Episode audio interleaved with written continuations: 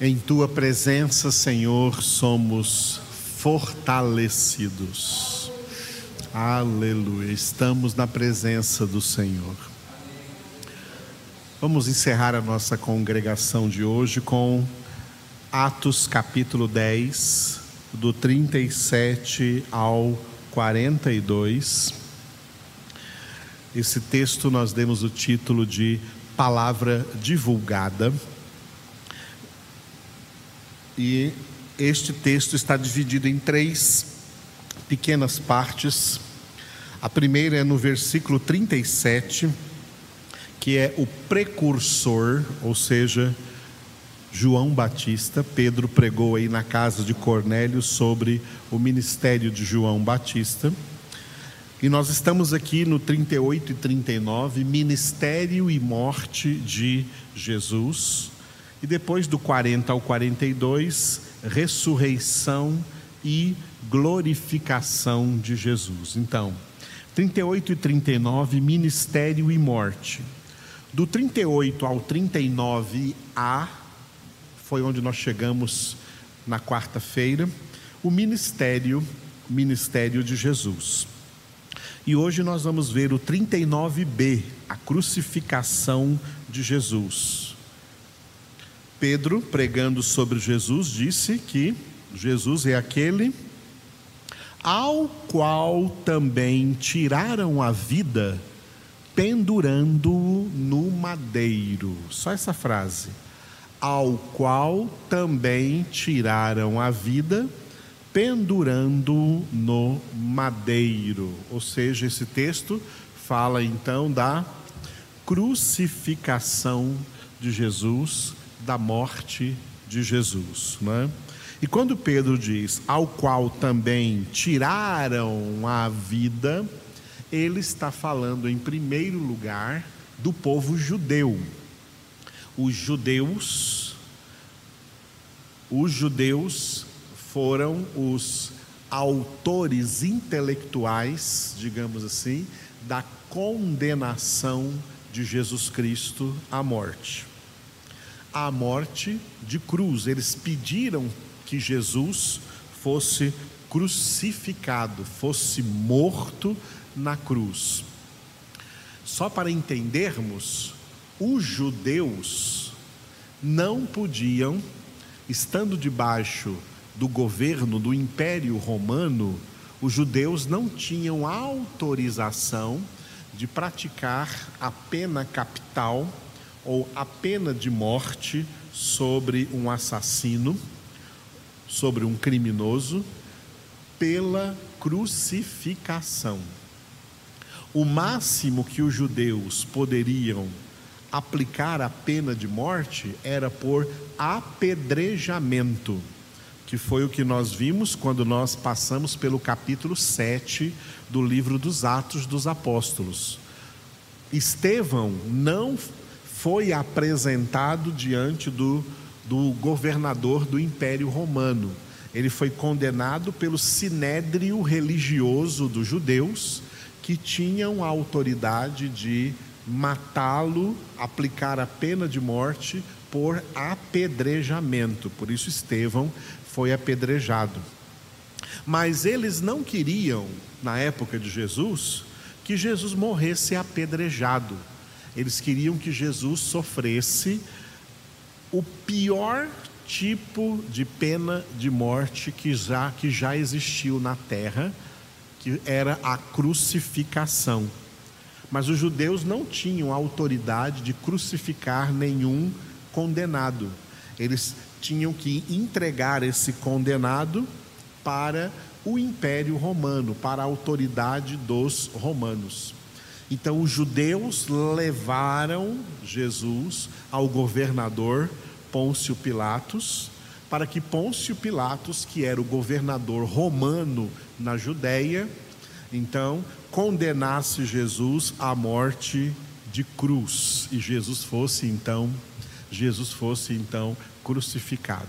Então quando Pedro diz aqui, né, neste versículo 39, ao qual também tiraram a vida, quem foi esses que tiraram a vida? Em primeiro lugar, os judeus, Mas como eles não podiam pendurar Jesus em madeiro, não podiam crucificar, eles então invocaram o poder de Roma e entregaram Jesus para o Império Romano. O governador Pôncio Pilatos é, não queria penalizar Jesus, não queria condenar Jesus à morte, porque Jesus não havia passado por nenhum tribunal romano, ele passou somente pelo tribunal religioso, pelo tribunal judaico. E pelas coisas que eles inventaram para acusar Jesus, Pilatos não achou nenhum motivo suficiente diante das leis de Roma para condenar Jesus Cristo à morte. E Pilatos então não queria fazer isso, né?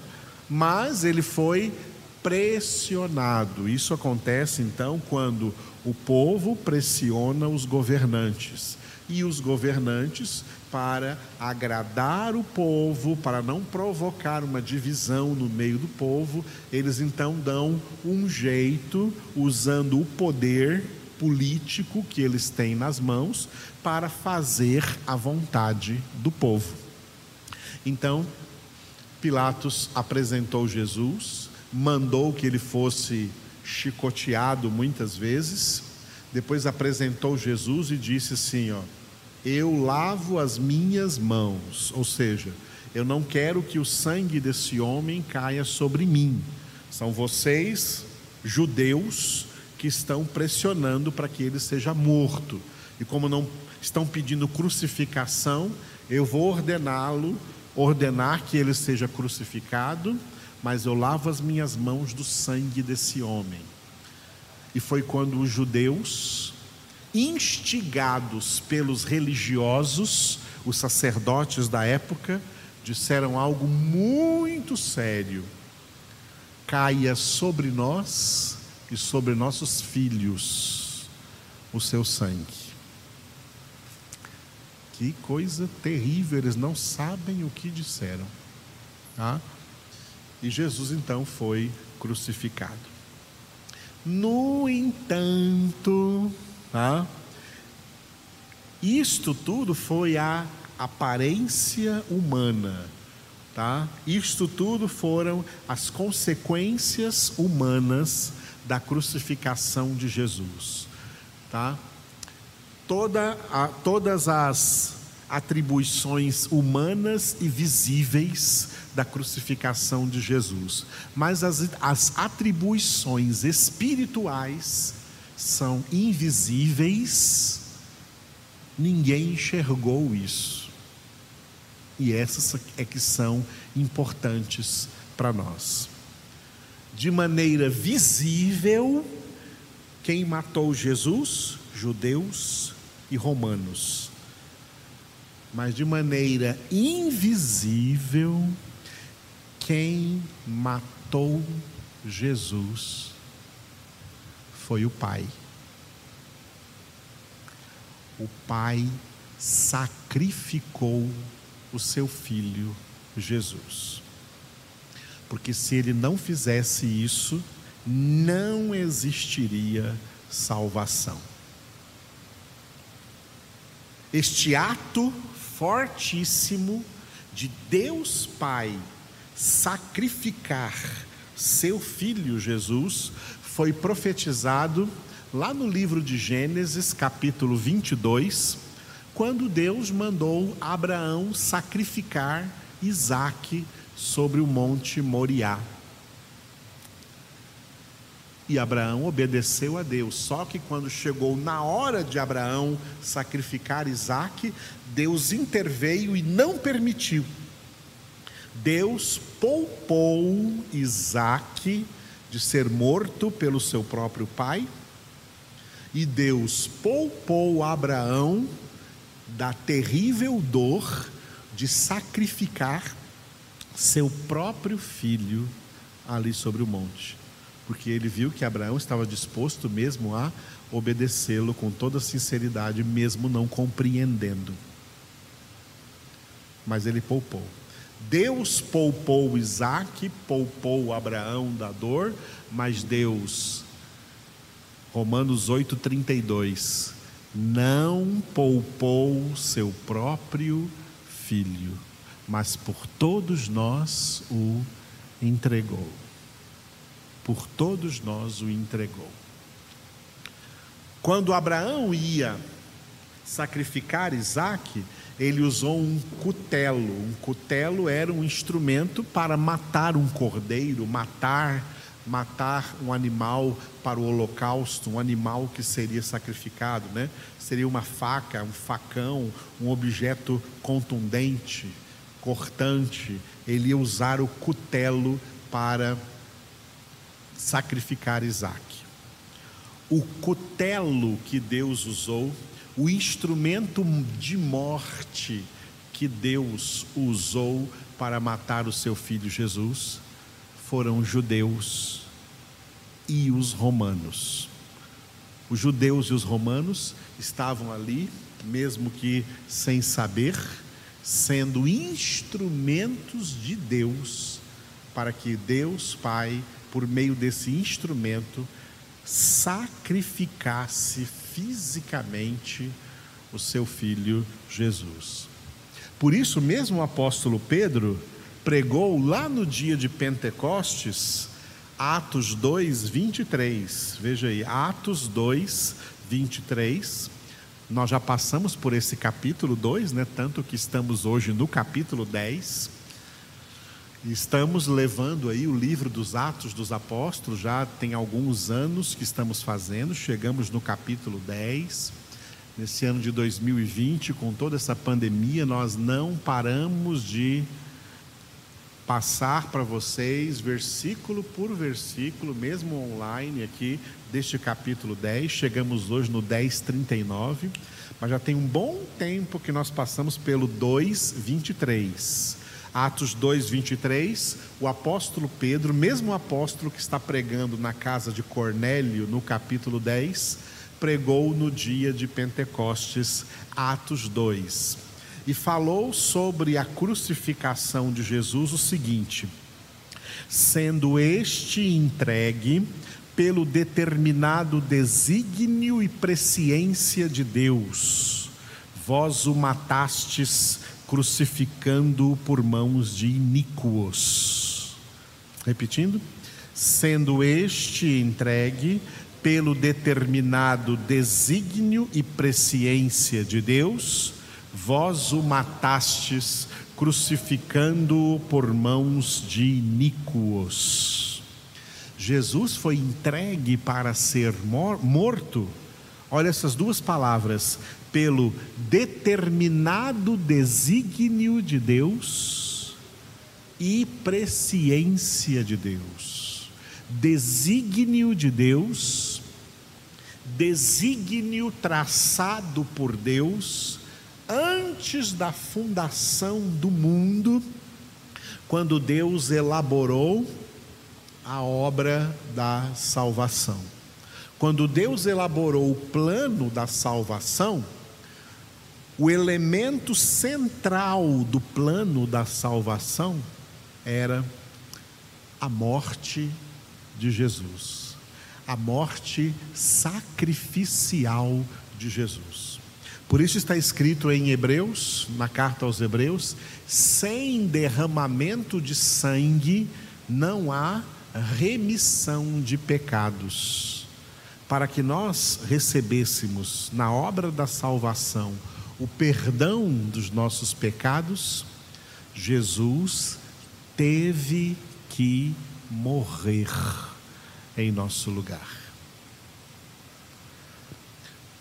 Por isso, agora, trocando em miúdos, o que verdadeiramente matou Jesus na cruz do Calvário, porque se ele não tivesse morrido, esse problema não seria sanado, foi o nosso pecado. O nosso pecado foi a causa pela qual Jesus teve que morrer. Foi a causa pela qual o pai teve que entregar o seu filho, não poupar o seu filho, entregá-lo em mãos de iníquos, para que eles o crucificassem, fizessem com ele tudo o que fizeram para que ele morresse na cruz. E o, e o que Jesus fez até então? Ele se humilhou, tornando-se obediente até a morte e morte de cruz. E Paulo diz isso em Filipenses 2, 10 e 11. Por isso Deus o exaltou sobremaneira e lhe deu o nome que está acima de todo nome, para que ao nome de Jesus se dobre todo joelho no céu, na terra e debaixo da terra, e toda língua confesse, para a glória de Deus Pai, que Jesus Cristo é Senhor. Só Jesus é o nosso Salvador. Obrigado, Senhor Jesus. Nós encerramos essa congregação de hoje invocando o teu glorioso nome, Senhor. Invocamos o teu nome que está acima de todo nome. Agradecer-te com palavras é muito pouco, Senhor, muito pouco, extremamente pouco, Senhor. Mas nós te agradecemos, porque tu te submeteste ao Pai, tu te submeteste ao plano sábio, poderoso e necessário para a salvação.